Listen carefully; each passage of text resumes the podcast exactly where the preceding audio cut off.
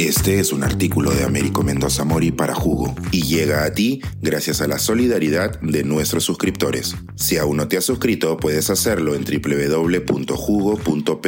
Ahora puedes suscribirte desde 3 dólares al mes.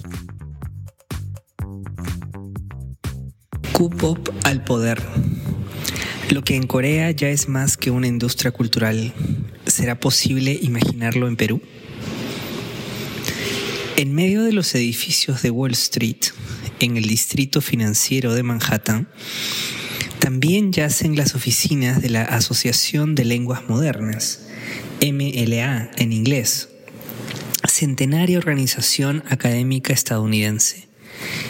Recientemente convocaron a diferentes investigadores para compartirnos la noticia de la publicación de un extenso reporte que expone un importante descenso de la matrícula universitaria en los estudios de lenguas en Estados Unidos. En medio de este contexto, una lengua fue la gran excepción, el coreano, con un incremento del 30% de estudiantes.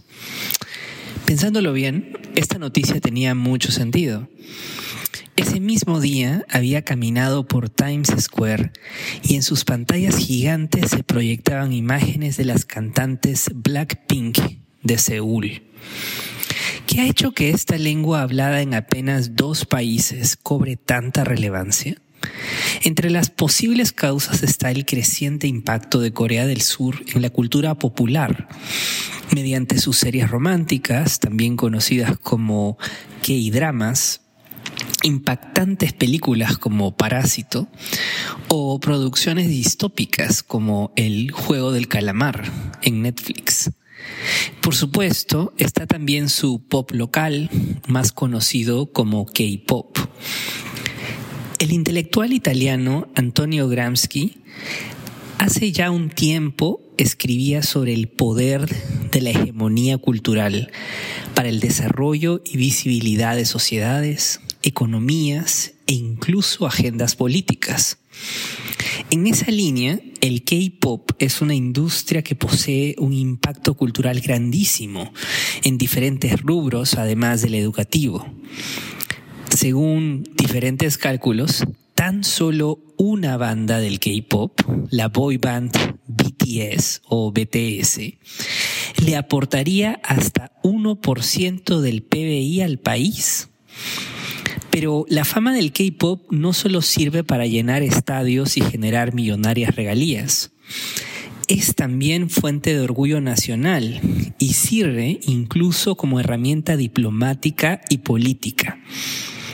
En 2018, la banda surcoreana Red Velvet viajó a Corea del Norte como herramienta de soft power y le cantó a Kim Jong-un.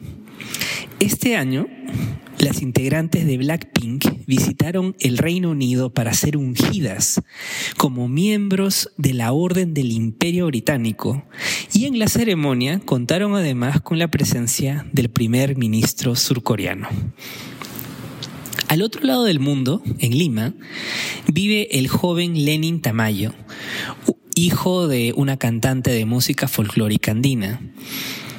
Él decide readaptar su lengua materna, el quechua, con estéticas y ritmos inspirados del K-pop.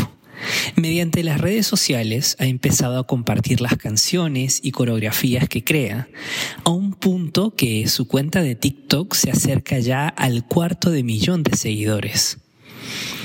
Lenin no está solo, ya que le acompañan en esta ola cultural los artistas Renata Flores y Liberato Cane, quienes también atraen miles de fans jóvenes que encuentran en ellos no solo música pegajosa, sino también íconos culturales que celebran lenguas originarias y culturas andinas en el ámbito urbano, y que también expresan sus convicciones políticas sobre el reciente estallido social en Perú, la masacre de Bagua en 2009 o sobre la falta de educación en las comunidades indígenas.